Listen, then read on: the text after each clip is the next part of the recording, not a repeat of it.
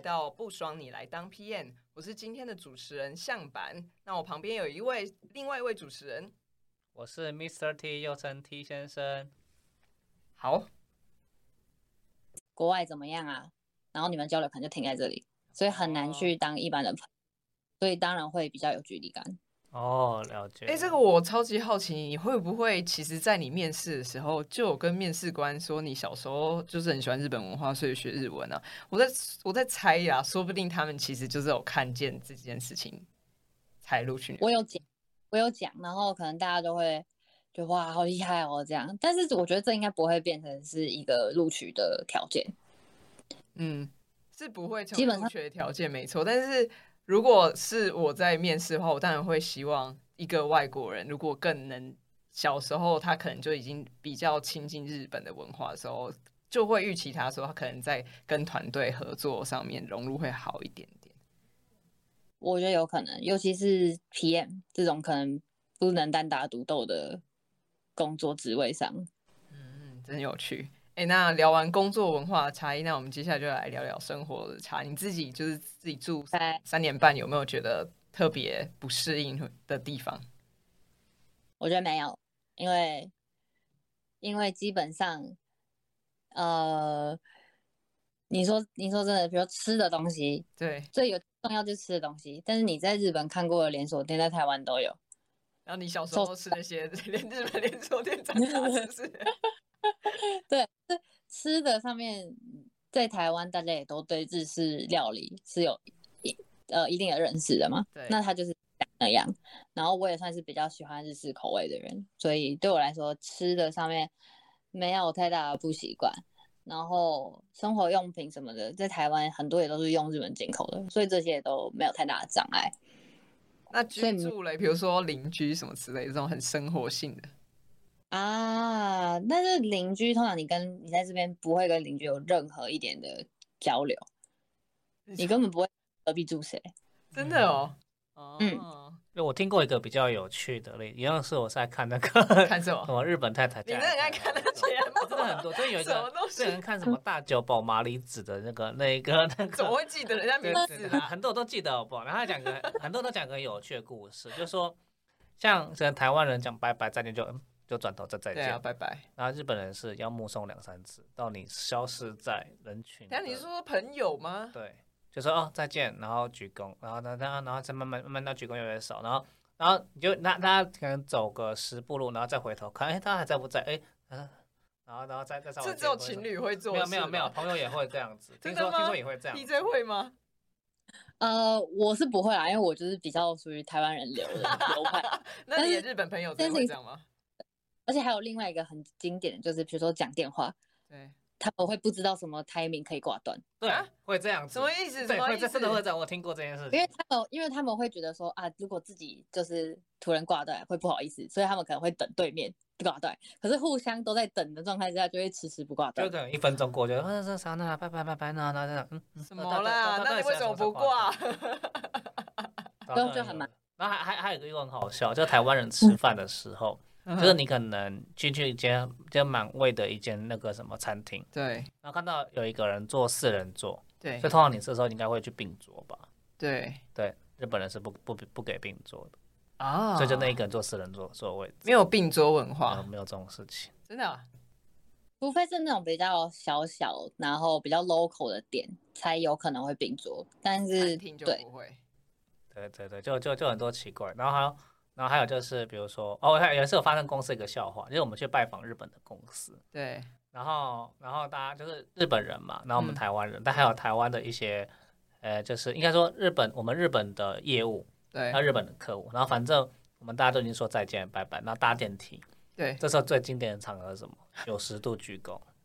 你说大家在电梯里面吗？我我对我不我们在里面，他们在外面。然后那讲完九十度鞠躬哦，这时候电梯门一定要完全关上，这时候才可以起身起身。然后我们有一个就是台台湾的那个那什么 PM 就比较早起身。然后就他他他要走起来啊，不对，还还看到对方，刚刚，然后然后结束之后就被大家笑了，是看到鬼吗？我们就说那个文化就是要等电梯关上才可以起身。我们一这有没有？这样害我觉得日本人的核心是不是很强？你你你你你你们有这种文化吗？我自己是没遇过，因为我比较多工作都是对内的，都是公司内，所以我不太会需要直接遇到客人。但是如对，如果是那种需要接待客人的工作的话，蛮有可能的。哦，所以对内还好，他们是对外会有一些嗯神奇的礼数这样。对对，那那我觉得生活差异，我这边还想要再追问一个问题，就是我觉得大家应该会超级好奇，说去日本工作，就是薪水跟生活水呃消费，就是大概状态是怎么样？因为现在像台湾物价也是涨很多啊，现在我们要买一个鸡腿便当，大概一百三左右吧。台湾最近的通膨指数算有蛮有感的，对啊，但听听说是比相对于国外来的少了，嗯嗯，对啊对对。所以就很好奇啊，所以比如比如说你们吃一餐，一般就是在外面随便吃要多少钱呢？或是应该一个月大概花多少钱才够在外面吃吧？呃，真的吗？你说我吗？对，呃，先讲先讲，如果以一个月的开销或者是怎么样的来说的话，对，我个人一个月的开销。如果这个月比较多，常出去玩的话，可能会花到快要二十万日币。二十万日币等于是四万多台币。嗯，差不多，差不多啊。三呃，现在又日币贬值。哎，可是我好奇，就是说，我直接讲台湾现在大学生的毕业起薪啊，对，差不多是是四万块左右，做就所知。P.M. 当然是 P.M. 对啊，其他工程师当然不太可能。嗯，对对，P.M. 大概三，以前是更低嘛，三万多。嗯，听说现在最近都四四万块左右。嗯哼，那一年大概就是我们如果是一哎科技业大概是四个月嘛，所以大概就是十六十万以内的台币。对，那这样就是不包含分红。那想要问一下一杰，就是说一杰就是说。你在那个日本的，就是大家可能会聊，或大家多多少少都有一些参考基准，你自己去看待这个呃水平大致上的多，因为可能大家也会想要知道，那我去日本，大家谈多少薪水才是 活得下去的？尤其是你在东京的消费水平又比较高，这样子。对，好，基本上日本的新鲜人的起薪呢，如果就我所知的话，可能。就是大概二十万日币上下，但是这个时候呢，要注意的一点是，日本的薪水跟你实际上汇到户头的薪水是会有落差的，因为他们要帮你扣税、扣健保、扣国民年金，所以你的薪水可能是谈二十万，对，但要打八折，可能真的落到你户头是十六万。哦，你说是日币十六万日币？日币。日币日币，对，一年差不多就也是差不多。四百万日币，哦，我想想，二十乘以十二，哎，不，很少，两百四啊，两百四，那么少，对，但是因为会加 bonus，bonus 可能多一少，基本上一般公司可能都是三四个月，哦，对，因为可能是外商吧，因为我们科技业到日本的外商就是应该会更高这样子。对，哎，可是我想问一下，你如果在东京生活的水平，如果要租的话，你觉得要多少年薪要多少才比较合适啊？嗯，我跟你讲是新鲜人的例子嘛，就新鲜一般可能都是二十万左右。你讲日本日本人嘛，还是说是台湾人过去的这样？一般都全部都是一样的。一般新鲜人的一般企业的话，大概都是二十万，然后你真的会要户头跟十六万，那。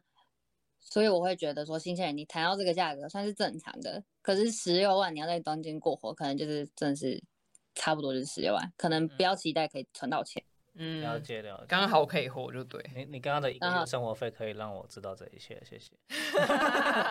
他也不是新鲜人，我知道。我说他的他的生活费就是别人薪水。对啊。有没有？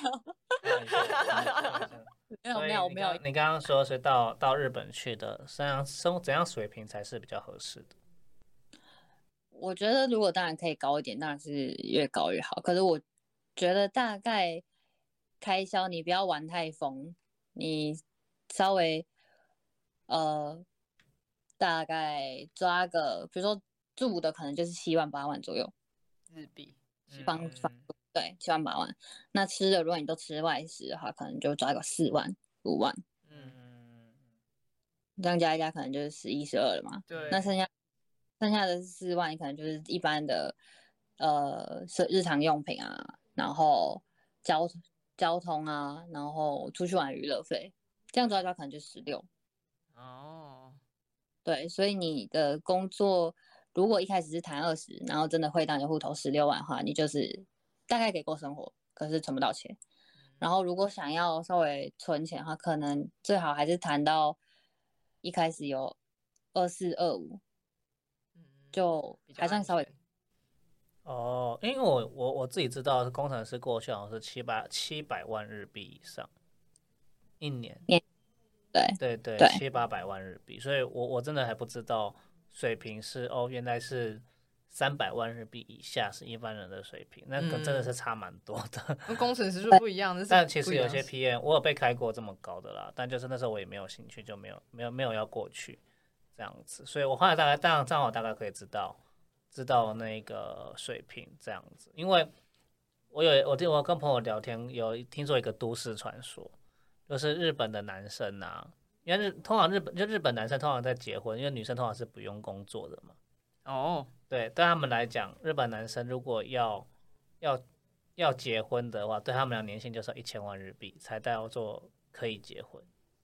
就是对他们来听说了，可能你可以一一 J 可以之后可以，这是真的 可以。就是我觉得一千万，一千万应该蛮多的。嗯，应该说是为高为高的标准，因为我有。大概大概要做到可能 senior manager 以上，manager 以上才会有一千万以上。真假的啊？那 senior manager 到底年纪多大？因为那我我有听说日本的那个对也是用年纪去跳嘛，对不对？对，大概是在我们公司啊，可能就是三十后半四十以上。那么高？四十以上？哦，四十四十以上，嗯，三十三十后半四十以上。哦，对，好，那大概知道了。对，我觉得日本的收入可能讲年薪的话，有蛮大一部分是包含在 bonus，包含 bonus。真的哦，了解了解。所以是谈，因为有点像是谈，也是谈年薪，看年薪比较准这样。嗯，那我对，所以像月二十可能是，呃，就是一般公司来说二十，可是很多人可以存到钱，可能就是看你的公司 bonus 给多不多。哦，了解了解。因为那这样我可以知道，我我朋友可能玩的很凶，因为他说，呃，年薪五五百五六百万可能会饿死，啊，他可能真的玩很，他可能喝酒喝，或者晚上去了什么地方就不好说。玩太凶太凶了。好，谢谢谢谢谢谢子君，我这样可以给一些呃有向往在日本工作的这些同学有一点有一点参考价值。对，是是是。好，那我们刚前面。聊了非常多工作跟生活上的差异，那我们现在就会回到 EJ 身上，就很好奇说你现在的状态就是还是在彻夜当 PM 嘛，对不对？那就会好奇想说，刚才也有偷偷的透露说，哎，就是在日本升迁的话，其实它也跟那个资历非常有关系，就是你待多久，可能资历才会往上升这样。是，所以就会好奇说，哎，那你之后就对于自己在职业规划上有没有？别的想法，你会继续想要在日本工作吗？如果有的话，考量是什么？如果没有的话，考量是什么？这样。嗯，如果要以会不会在日本工作的话，我觉得暂时还是会待在日本。嗯嗯。原因是什么？基本上一个很大的是，因为我有点我想要拿日本的永住权。哎，现在永住权永居是不是很比较比较好，比较相对容易拿嘛？我不知道，好奇啦。听说现在蛮降，哎，标准放宽了。放宽很多，然后基本上如果你在日本念研究所的话，你毕业出来可能三年就可以拿到了。但是因为我没有，所以就可能要花比较久一点时间。了解了解。对，但是我有点我的目标就是拿到永住，所以我基本上还是会继续待日本。那另外当然还有一个原因是，呃，现在的公司还算蛮稳定的，嗯，所以。排不急着走，嗯嗯嗯嗯，蛮棒的。嗯，那你会继续当 PM 吗？好奇。呃，我的自己的职业安排的话，我是暂时觉得下一步可能就不会继续留在 PM 了，因为有一个蛮大的考量，是因为 PM 继续往上升的话，可能就会是像我来讲去做一个 Chief Engineer，是做一个开发主管。对，那他就会比较大的权限去做这台车的，呃，我们要做这个机能，我们要做，我们要加这个机能，我们要我们不要这个机能，他会有一个很大的决定权。对，对我来说这件事情没有太大的魅力，因为我对于车子就真的不是这么有兴趣。嗯哼，我对于开发的事情，对于开发的工作内容，呃，做一些专业领域之类的，目前真的是没有太大的感觉到太大的魅力，所以我接下来会比较想要去脱离车子的开发，我比较想要去做。比如说 global marketing 的领域，你的意思是说会在车业，但是是换就是职业毕业这样，还是对，对对对，就是应该还是会在同一个公司，然后从原本的开发领域转到呃，他们会说他们是做一个东西制造的这个领域呢，转移到把这个东西怎么卖出去，就是说像。日本企业是可以去相对开放去接受你从一个职能换到另外一个职能嘛？因为我我在我在我的观念来讲说蛮难想象，因为他们觉得你什么专业就是做什么事情，所以比较不能接受。哦，比较像美国这样，像 Google 这样内转这样子。对啊，或者是你挑不同公司，你可能可以换不同的职能。对，所以就好奇一下，EJ 你自己看来是第。可能会相对现在文化来讲相对可以接受，对，尤其是像我们公司算很规模很大，所以里面内部有非常多不同的部门。然后我们有个机制叫做 Open Entry，就是你可以每年自己去看公司内部有什么样的缺，对，然后投履历，然后自己跟对方的主管合意的话，你就可以换这个部门了。哦，那比我们想象中开放很多啊。嗯，没错没错，而且他们公司也是没有在阻挡大家去做自己的职业安排的，也算是蛮推荐的。因为大家他可能会觉得说，你不管在专一个领域也好，或者是你去体验不同的领域，对于公司的产品 output 都是有帮助的。嗯，蛮有趣的。那这样子反而会不会？等于说，如果就真的想像台湾人想去日本工作，反而会去找这种比较大型的企业，就是有而且有办法做内部转换的，说不定这样是一种比较好的方式。我会觉得，大家如果我不知道国别的国家是怎么样，但是因为日本的话呢，当然也有很多小公司在台湾招聘，可是小公司相对来说，可能我觉得制度可能没有这么好。也没有这么完善，也没有用过外国人的经历的话，蛮有可能被坑的。哦，比如说不给你加班费啊什么的，这我觉得这些东西都还算有可能发生。所以如果有有办法的话，当然还是大公司有保障很多。我我我有我其实蛮多朋友都有在考虑说要不要去日本，或是蛮多蛮多就是新鲜人了，因为大家老实说，其实台湾就真的蛮喜欢日本文化的。嗯，对。比较亲近一点，稍微亲近一点。对啊，对啊，对。那其实大家，大家最最担忧，但就是不外乎语言障碍嘛。然后就是语，就是还有薪水问题，还有文化部分。对，所以我自己是想要问，就是说那个 EJ 自己觉得，嗯，像当然，当然，因为你语言能力是非常非常的好，所以才能过去。所以。在过去的日本的本土上，那我想要知道是你自己对于就是看怎么看在日本的一些外商，我不知道你有没有就是跟朋友聊过这一些，还是说你你比较没有在接触这一块？日本的外商是指什么意思？你说美国商、美商，然后就是就不是日本本土企业这样子，嗯，不知道你有没有接触过或打听过？如果如果说未来你有就是想要要嗯换不同公司的话。只好奇，你怎么这样关相关的听说啊？你说，比如说 Google 在日本的的公办公室之类的这样其实其实也不一定日本嘛，像很多像乐天，嗯嗯，乐天也蛮多，就是蛮拥抱外国外外国人进去的。对对，但你有没有听说？哎，那这些公司或者其实日本人对于国外的接受程度是怎么样？就相对语言的隔阂了。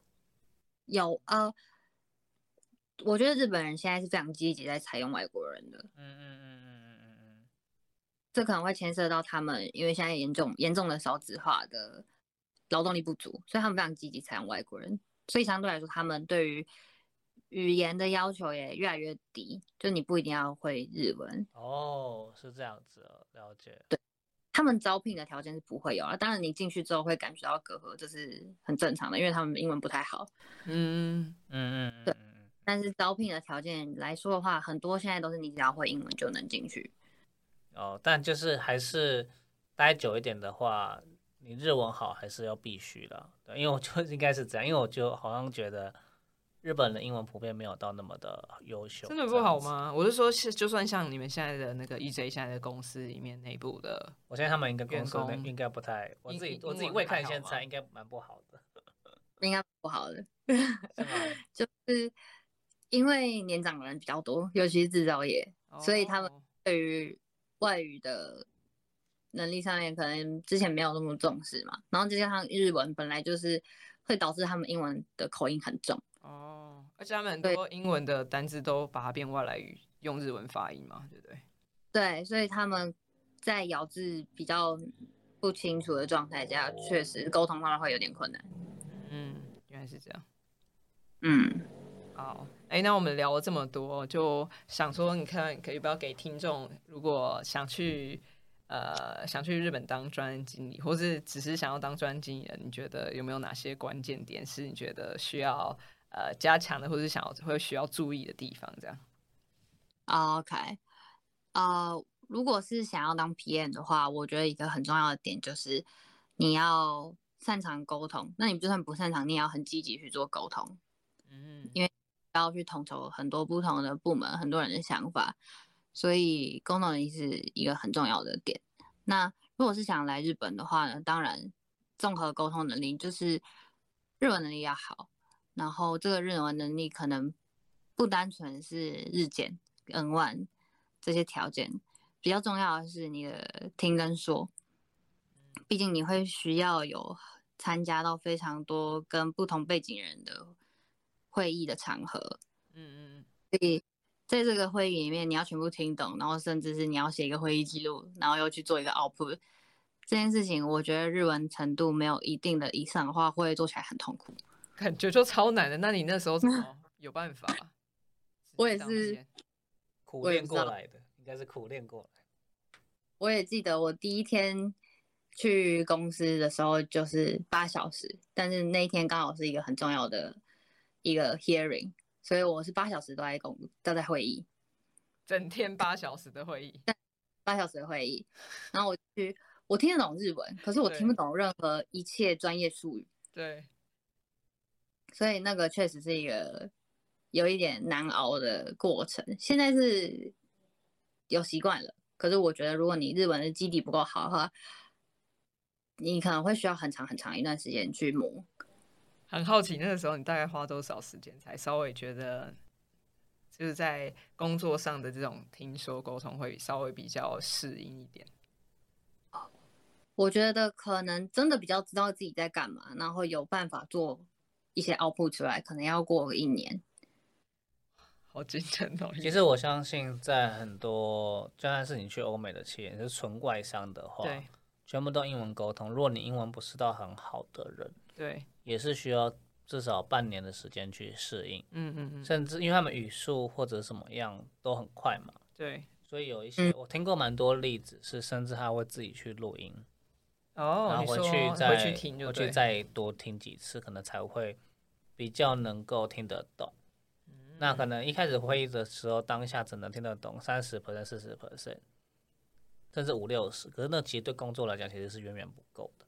嗯，对。我们工作其实你是真的要了解九十或者是九十五将近一百，你才能够不漏掉细节，去知道就是说怎么去应对。嗯哼。那其实这个真的，嗯，不论是什么语言，只要你不是母语，都其实需要啊有一定的呃。转换期跟你的磨练。那再加上这是听嘛，那说就更不用，就就就更不用讲。就当然你要怎么快速反应，甚至是最明显到辩论的方法。